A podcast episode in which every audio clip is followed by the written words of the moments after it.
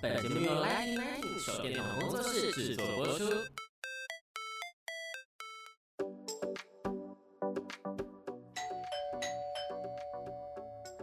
Hello，老师，准备好了吗？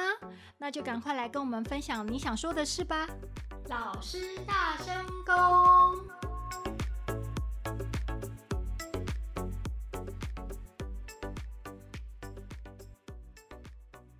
师，你愿意跟我们分享几个他因为你而得到帮助的案例吗？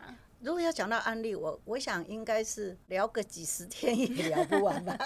这是我最喜欢听的桥段，就是老师分享每一个感人的故事。嗯、我讲一个，在皮文刚创立不久，我们的研究会才做算一万多份的案例的时候，那时候有一个人他去算命，然后他就讲到那个教育。然后那个算命的人，他有听学生讲到我嘛，他就说：“哦，那你应该去找那个赖翠婉老师来讲，不是找我，因为教育这个专业我不懂，因为他是排命格的。”然后那个人就来找我了啊。那个小孩是初中生，他在学校里面因为情绪干扰，所以他经常就会很生气，甚至于拿个椅子。对，拿椅子就想要扎人的那种感觉，所以那个学校的老师就讲说，如果这个人转学都要出去放鞭炮。对，如果说一个孩子在学校是受到这种委屈，你想这样子还有办法在这个学校再生存下去、再生活下去吗？所以他就去问了那个算命，算命就说这个孩子到了美国受教育就好了。好神啊！你知道讲这样话对我们台湾的教育者，因为我们是教育者啊，对，对台湾教育者，我们是很难过的。嗯，为什么我们台湾不能解决的教育是要到国外去解决？就自然就会好了。对，而且就好了，这是怎么回事啊？对不对？然后后来那个妈妈她就带孩子来做皮纹，然后解说的时候，他爸爸也要来，因为我要求，呃，我通常我都会要求父母都要到，我的咨询不可以只有一个人到。比如说哦，这小朋友有问题，那就给小朋友到。我甚至以前我都要求是全家要做皮纹，因为不同嘛，你不能把老大跟老二比来比去，因为脑不同，你怎么可以用同样的教法来面对？所以我就要求他们全家做，可是爸爸不来做，因为爸爸就是怒火，一度怒火，对对对对对，他不相信，也不相信算命啊什么这样。在解说报告的时候，爸爸先去停车，然后妈妈就先跑上来跟我说。等一下，我先生如果讲了一些呃让老师不开心、不快乐的话，请老师原谅，不要介意啊。对，那我说哦哦好，我们还没有聊完，他本来还要再跟我聊更多爸爸的行为什么什么的，然后爸爸就上来了，就说哦，今天停车停的蛮快的，然后他就来了，然后他们。他的老婆一副很紧张，那我们就就坐下来了，对不对？然后就讲解，讲到小孩的时候，我们就讲他讲，他说他爸爸就一直一直谩骂，没有停止的一直谩骂，你没有办法咨询，对不对？我就停下说，爸爸，你也做个皮纹吧。因为你的脑跟孩子脑到底有没有一样啊？对不对？你这样骂骂那么久了，你坐下来就一直骂，一直骂骂到现在，妈妈说骂了五分钟以上都没停过。呃，就是讲孩子的不是。我说爸爸，你做个皮纹吧。然后他的孩子就说，那个被他骂到臭头那个孩子就说，爸爸，我来帮你压。他爸爸说，你会吗？那他说我看过老师压，我知道怎么压。然后他就帮爸爸压。压完以后，我说爸爸，你小时候读书都读不会。然后那个爸爸就很脸就红起来，然后很大声的说：“我虽然不会，可是我很认真。”那我就淡淡的说：“嗯，认真也学不会。”哎，这就又投了一个石头下去。对，然后那个爸爸就低着头，就含着眼泪说：“我是我们家的丑小鸭。”他忽然回到那个年纪。对对对，然后讲了一些哥哥姐姐都是第一志愿的北一女。建中的，对，他说他是家里面的丑小鸭，他都学不会，那种忧伤就整个气氛都在那个低迷的谷底。然后我就开口说：“可是长大应该全家都靠你了吧？”哎，爸爸的眼睛 都又亮起来了，突然亮起来。对，爸爸就说：“对，现在我姐姐、我哥哥他们都在我的公司上班。”我说：“那爸爸，我可以问你一下你在做什么的？”他说：“他是做那种交给五星级饭店的牛排。”我说：“好。”那我讲给你听，你不要讲给我听。嗯，我说你一定是第一个货柜到，你就会在现场的人。嗯，然后呢，你进去的时候，你不用认真的看，都都都一挑就把最上等的都挑走了，嗯，对不对？所以你教的一定是高阶牛排，所以在这个业界里面应该很有名。然后爸爸说，哦，就讲到他的骄傲，就一直讲一直讲。可是他最后问我说，你怎么知道？你怎么都知道？对，我说因为你体力旺盛，你不喜欢睡觉，所以呢，你一定可以熬夜。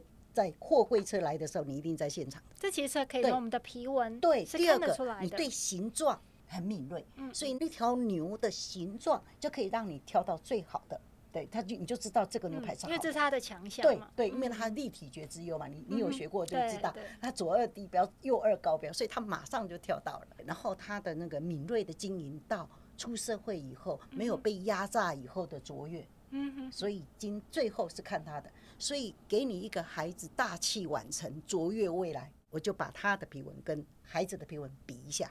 我说，给你一个小时候的你，你愿意认真的带他吗？那个你还骂得下去吗？对，那个爸爸就安静了。然后我们解说完了以后，嗯，你知道这个咨询不是我厉害，嗯，是这个爸爸的好，嗯，那个爸爸搂着孩子的肩膀。本来都是谩骂的，然后搂着孩子的肩膀，把他的额头碰在孩子的额头上，说：“儿子，原来你像我。”好有画面哦！哇，那个孩子的眼泪一直流着。你知道他们走出我的研究室，嗯他们是搭着肩膀的。这个孩子到了美国，非常的卓越。不过也像算命的时候，不是，因为他脱离了那种不好的印象，重新出发，而且他在过两天就要出国了啊，就要出国了，所以他就因为他快要出国了，他一出国以后，他就接受的是比较认可的新式教育啊，体力充沛啊，参加球队啦，什么，他日子过得非常的什么，非常的快乐，所以他重活了一次，所以呢。慢慢慢慢养成一个信心，最后这个孩子的脑借贷成功了。嗯哼，对，我们已经告诉这个孩子怎么读书比较好，怎么样去参加什么活动或是什么，他已经慢慢知道了。然后这个孩子他重新 run 一次，他看到了自己的优点，然后从此他的人生已经脱胎换骨一次，重新刷洗牌。嗯再玩一次了啊！所以这个案例我一直就像你刚才说那个画面，对，一直会出现。那个爸爸又亲眼看到爸爸的额头碰到碰着孩子额头说：“好。”我们还有一个爸爸也是，最后 ending 的时候，这个爸爸说：“这个儿子都已经中辍都不学了。”呃，他说：“我怎么考试都考文化，那我还要学什么？”就他不读了。然后后来我们做完咨询的时候，那个爸爸就搂着孩子说：“儿子，对不起。”爸爸不会教，把你教得乱七八糟。那个儿子就说：“没有，是我自己这样。”他们就互相说了。然后回去以后，那个孩子奋发图强，考上国立大学。哇！对，他现在已经是医学院的高材生毕业了。完全就是发挥他的所长。完全对，所以我每次去他们家是开店，我每次去只要不小心路过被他看到，他妈妈一定搬一些东西出来，恩人，然后然后一直谢谢，一直谢谢啊。所以你看，他是一个。助人的工具，对，哦，真的是一个助人工具哦。嗯、那我们讲一个特殊儿童的案例，有一个小朋友，他被判定是特殊儿童，嗯哼，然后他就到了特殊儿童学校，他已经入学了，嗯，然后我们是服务这个特殊儿童，我们服务了八年。嗯、那个小朋友一进去，我说不对，这个小朋友不是特殊儿童，他是要检查他的视觉。他的眼睛对焦有问题，我说你这个可能要到大医院去检查。我跟校长说，你要去跟他爸爸妈妈说，他要到那个大的医院去检测。这个校长就因为开学忙嘛，他就一直没有去。我每天催，有一天我就真的很生气了，我就跟这个校长说：“校长，今天下班的时候你一定要去他们家，一定要把这件事情搞定。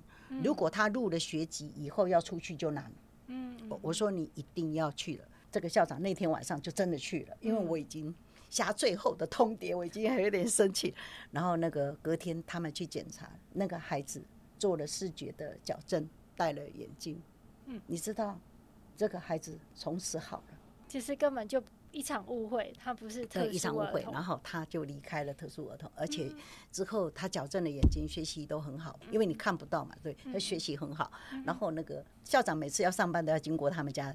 他们一个很大的店面，他经过以后，那个爸爸只要看到校长，就会放下打扫的工具，嗯、跑到前面来，然后一直鞠躬说：“谢谢，谢谢，谢谢校长，你是我们家的再造恩人，你是我们家的。”对，然后那个校长说：“我应该叫赖老师来给他鞠躬的，我，受之有愧，我 我应该叫赖老师来的。”所以你看，智者善用工具，你使用对了，你本来就是用到一个好工具。有什么不好呢？不知道乱教一通就好吗？就像这样子，小朋友都痛苦极了。嗯，真的。对，我们有一个研究员的孩子还更可爱，他是回家要复习才会的孩子，他学新东西是慢的。结果呢，有一个老师他最喜欢就是上完课就考试，马上考试。然后这个小朋友是要回家练习才会，然后现在又说列入平时考也是成绩，哇，完了。这个小朋友痛苦极了。有一次老师说要考试，那个小朋友就抓起铅笔盒，然后那个那个书就乱丢，丢在地上，然后鬼叫就说，你高兴考就考啊！他生气了，他火大死了。训导主任也来了，教务主任也来了，然后那堂课就乱成一团。然后你看授课权是什么？那个老师还打电话给家长，后来。经过介绍来做批文嘛，我就说这个孩子要先预备跟准备，他学东西是慢的，对，所以他不喜欢临时考试，所以他才会害怕，就会焦虑。既然如果老师不能配合，校方不能配合，那我们只能做预备教育。你可以跟老师说的进度先拿给你看，你就让他先预习，不要一进去变成新的，他还没有酝酿成功。对，所以改了一个策略，那那个孩子就好了。他的情绪负向就好了，因为他爱面子，希望是读得好，连这个心愿都不能达成，还要读书吗？还造成他的恐惧。对，他很害怕。可是直到有一天他都不在乎了呢？考不及格就不及格吧，考二三十分就考二三十分嘛，有什么关系吗？如果他已经认为没关系了呢？那就走不回回头路了。如果他还有关系，他就赶快去追他。你要等到进度差了很多的时候，根本不能回头，因为进度差太远了，无法回头。像有的孩子到了这个初三了，然后他的功课一塌糊涂的，可是你要教他什么方法回头都很难。嗯所以我就申请延后一年。他说那样人家会看留学生，要不然就今年考个经验，明年再考到补习班去。一年，不要在乎一年，重新整理过，那个孩子的进度才变好。之后重考，考上一个很好的学校。所以你看，如果我们懂了孩子的时候，我们真的有办法帮他一把。对，如果说我们整天说我孩子我爱你呀，可是你怎么爱呢？如果你爱错了呢？错爱，对，要把他爱得很痛苦。对，我们还有更可怕的是，有的妈妈说：“哦，没关系呀，呃，怕他自杀嘛，没关系呀，你考不好没关系呀，呃，爸爸妈妈都是不生气也不怨你的啊。”那个孩子就讲一句话：“你当我白痴啊？怎么考不好都没关系？那我们就是白痴嘛，对不对？对，做了检测以后，孩子终于懂为什么，父母也知道孩子的。”想法、看法，然后慢慢我们把它整理出来之后，孩子重塑自己的人生，因为他知道自己的方向。你知道多少家长梦寐以求，希望有一个工具可以辅助这个孩子。我这边也可以分享一下，就是我那时候在，然后因为老师要求我们要有一定的案例嘛，那我就是把我身边的人，我觉得说，哎，我想要研究的，那其中有一位，因为我先研究他的女儿，那他觉得好准哦，他就只有一个女儿，那他就跟我讲说，哎，我有个很好的朋友，妈妈是医生，爸爸也是医生，那他现在呢，就是要去想他的未来，这样可以去跟这个女生聊一下，那我就去那边，然后我都没有说什么，就开始做皮纹嘛。然后就做好，我说那等到好的时候，那我再跟你讨论，这样比较客观一点。那等到我拿到这个皮纹，你跟老师讨论完之后，我就嗯，我说老师，我要不要说？原因就是这个女儿她其实很强的是空间观念，那她其实是很适合走向，比如说室内设计啦，各方面这样，那就看不出来她跟医学有相关。于是我还是鼓起勇气的去跟她的妈妈说，我说。妈妈，那个从我们的皮纹看出来，那她其实是比较有这方面的强项。那女儿当场都快哭了，她觉得好像从来没有人为她发声，因为在这样的一个世家里面都是从医的，那她其实是没有机会去告诉别人她真正想要做的事。我说，那因为这个是一个很客观的报告，那您可以参考。那后来也是共同的朋友告诉我说，他去美国念室内设计了。哇而且念得非常非常好。那回来他也已经就是立刻就被录取，然后因为他很杰出，然后他妈妈也很感激，想要找我说不用不用，这个是工具厉害，我只是呈现出就像一面镜子一样。我觉得这个就给了他一个机会，那也至少不会让他成为一个就是很消沉的医生，也不一定。如果他没有这个机缘的话，所以我一直觉得这是激励我会一直想要跟大家分享皮纹这件事情。所以皮纹的故事是好多，真的很多。有些孩子他有时候呃，比如说有一个人他读了音乐维也纳音乐系，你看，父母从小栽培他就是音乐细胞。可是他做皮文，我就跟他说，这个孩子将来会做广告设计，他是会行销的人啊，他应该是做做这个才对。然后不久，那个女儿她也没有听报告，那个爸爸想说。我都栽培他到维也纳硕士，我还，还不知道，对我还不知道嘛，对，他就不理我。嗯、结果有一次，那个孩子回国了，他就说：“爸爸，我想转那个纽约大学的广告设计，我要做行销的。”结果你知道，孩子很独立嘛，不需要父母怎么，已经都准备好了。对对对对，他就去读了。嗯，你知道他是纽约非常著名的行销者，你在那个跑马灯上面都有看到他的设计。哇，对。因为他把的音乐也设计到他的广告里面的，你看很少人吧？对啊，很少人，所以他结合了，所以并没有说不好。可是最后他走在他的大脑的优势，成为大脑的最好的主人，名利双收。嗯，你看有没有人生有没有精彩啊？老师说到这样，会不会有很多的线上的，不论是年轻人，或者是爸爸妈妈，或者是正想要有人帮他发声的小朋友们，都想要想说怎么样可以找到老师，然后怎么样可以去请老师帮他们解惑啊，或者是来做一份报告呢？因为我们的研究会啊，只要打中华量身教育研究会就可以搜寻到我们了。我们比较建议的就是说，如果呃孩子有什么干扰或问题，我们比较希望全家做。我们比较不希望单一做，因为单一做可能爸爸没来，或是谁没来，或是爷爷奶奶，或是他没来，他可能一句话就可以把他打翻了。对，那我们妈妈再努力，然后最后一直归零。你说谁有这么勇气一直归零？他会累，所以我们都建议是你要来听报告，是全家都要来的，对不对？最好父母都要知道，因为皮纹是遗传，你这个脑。有这个符号，它是来自于遗传学。我说它是人类学的一环嘛，它是遗传学。你可能你有这个特殊的指纹或是排列组合，一定是你们家里面有的。嗯啊，比如说我有这个 A 纹，就是弧形纹。我有弧形纹，我们家的女孩都有，我包括我妈妈，我的弟弟跟我的儿子，都有 AR 的纹路，就是有特殊的反击纹。这是遗传，而且我们还隔代。在遗传下来的，其实它是列属于遗传学的。当你有什么困扰的时候，或是这个量特别少，或是有什么，可是像我在厦门做了一个数学天才，可是他的孩子那个怪的纹路刚好坐在数学脑，可是那个爸爸并不是坐落在数学脑，他不会画图，可是他数学很厉害，他们两个的纹路刚好颠倒，排列组合一样，就那个指纹是颠倒。爸爸就教数学，怎么教都教不会。在八岁那年，爸爸拿水管打了他的孩子，说上课不听，所以才有这个成绩单。那个孩子就尖叫，然后就呆掉了，从此以后变自闭症。医院讲他自闭症，其实他是精神经病，已经精神上已经失灵了。所以那个孩子一直背着自闭症，一直到我做他的皮纹是十七岁，这么久，十七岁。嗯，爸爸在问我，我说爸爸。